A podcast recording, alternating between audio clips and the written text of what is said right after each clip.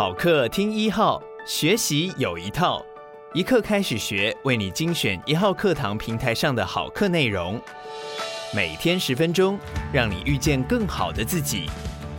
现在就订阅一号课堂 Podcast，在第一时间收听到我们的精彩内容吧。接下来请听谢金鱼的崩坏国文。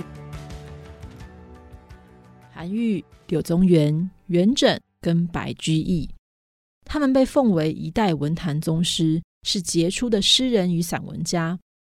他们若不是道貌岸然，就是忧国怀乡，似乎生来就带着崇高的使命。就连他们的挫折，也都是为了更长远的理想做出牺牲。他们是圣贤，而不是一个人。如果我们穿越回唐代，可能会对这四个人的印象截然不同。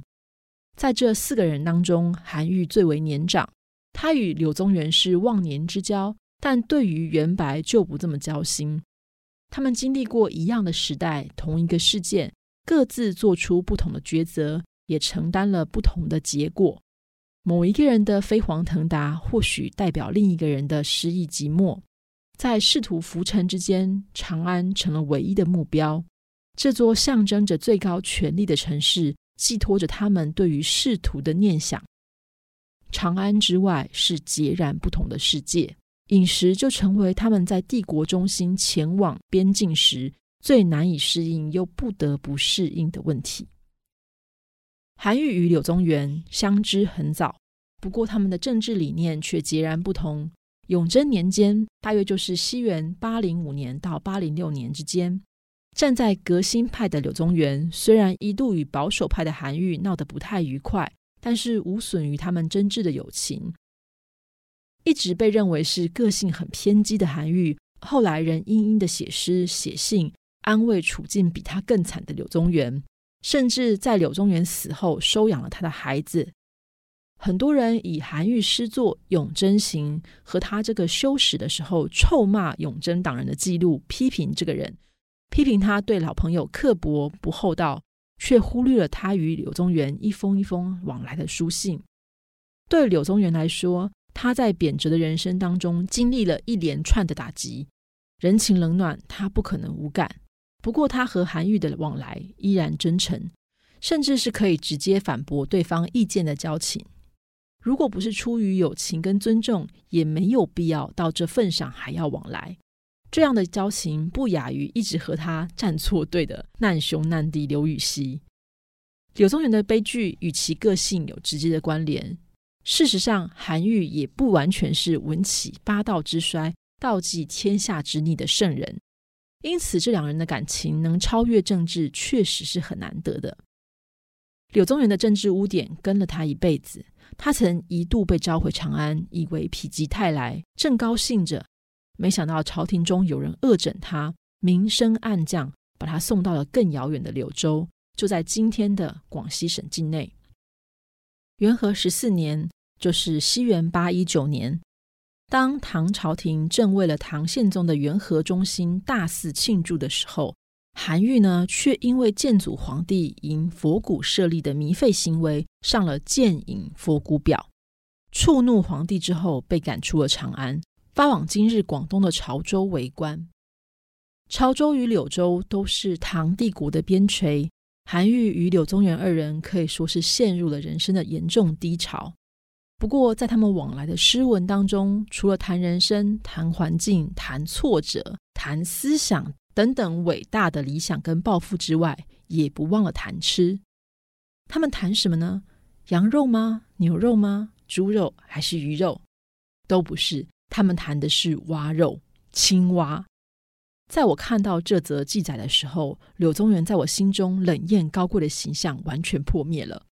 他不仅吃青蛙，而且还很爱吃，甚至写信劝这个刚贬往南方的韩愈说：“这东西很好吃的，你吃吃看。”于是呢，韩愈就写了一首诗，叫《答柳柳州食蛤蟆》，来回应他的好朋友。他说。鱼初不下喉，竟亦能稍稍。长句染蛮夷，失平生好乐。而君复何为？甘食彼传报。这六句诗的意思大致就是说，我一开始也不是很喜欢吃啊，但是最近稍微可以吃一些了。但是怕这种东西吃多了会染上南方的蛮夷之气，只好暂时放下这个喜好。不过你也太爱吃蛙肉了吧？竟然把它当做这个豹子胎这种高级的美食来吃。如果换作是现代人吃豹胎哦，可能会被闹上新闻，骂说不爱惜动物。但是中古时代当然没有这种规矩，当时的人觉得这个豹子胎呢是美味的珍馐。说到这里。各位可能又觉得对韩柳二人的这个形象又更崩坏了一些。不过大家其实可以放心，在唐代只有亲王、公主以上的贵族才有资格拥有豹子，所以没有多少人真的吃得起豹胎，就像龙髓啦、凤肝一样，只是传说中的一种食物而已。虽然吃青蛙这件事情很难跟韩柳二人联想在一起。不过，青蛙在南方确实是很常见的食物，到了北方反而是罕见的食材，甚至可以登上唐代的国宴菜单。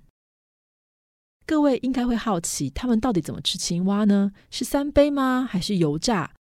很可惜，虽然外皮酥脆、肉质滑嫩的炸田鸡是我们现代人的下酒菜，但是唐代还没有出现炒跟炸的技术。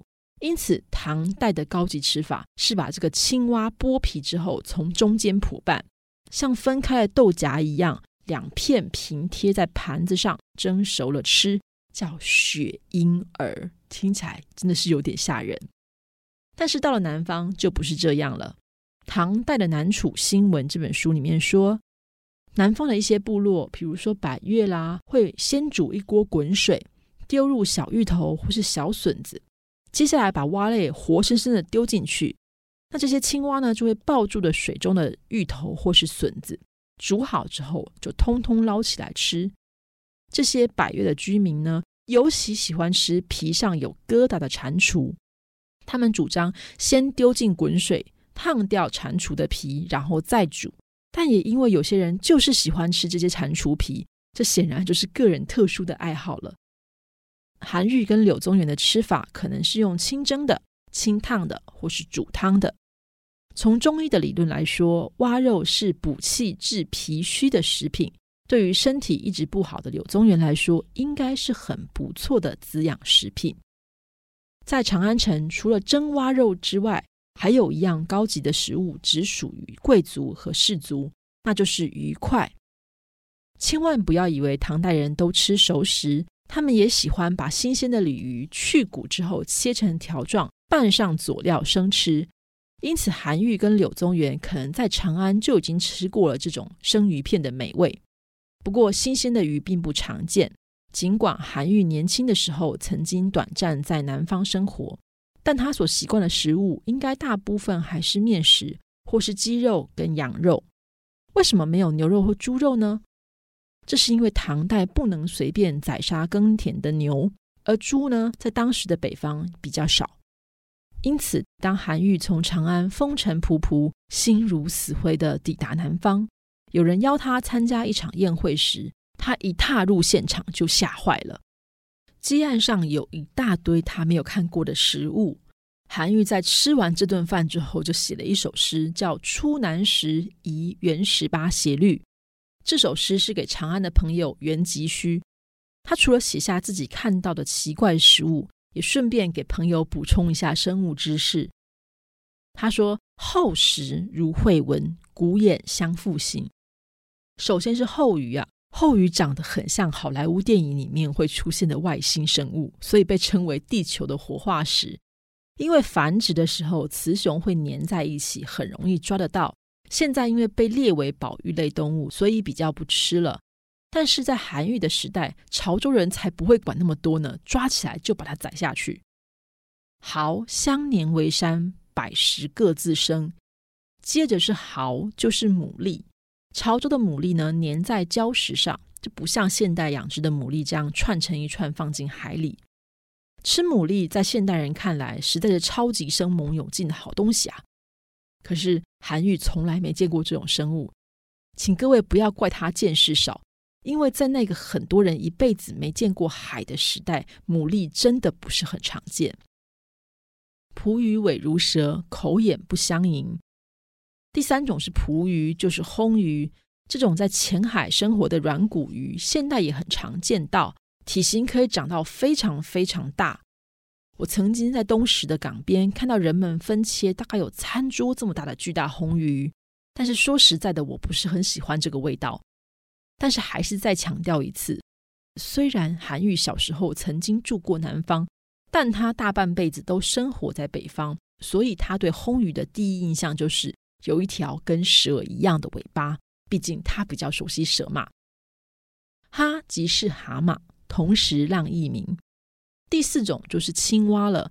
韩愈在这里告诉现代人一个重点：在唐代的南方，哈这个字呢，其实就是蛤蜊的蛤，但它不是指我们现在吃的文蛤啦，这个海瓜子啦，不是，而是蛙类的统称。虽然名字跟北方不同，但是是一样的东西。张举马甲柱，斗以怪自成。最后呢，是张举跟马甲柱，其实就是章鱼跟凡立贝啦。在现代人看来，章鱼现烫现切，加上刚敲开的新鲜扇贝，满口海味，鲜美无比，实在是无上享受啊。但是不懂得欣赏的韩愈，竟然嫌这两样东西长得怪，丝毫没有提及它们的滋味。其余还有数十种，韩愈就懒得解释了。那他怎么吃呢？他只好暂时按照南方的习惯来食用。调以咸与酸，毛以椒与橙，就是用酸和咸来调味，而且加入了橙汁和椒拌着吃。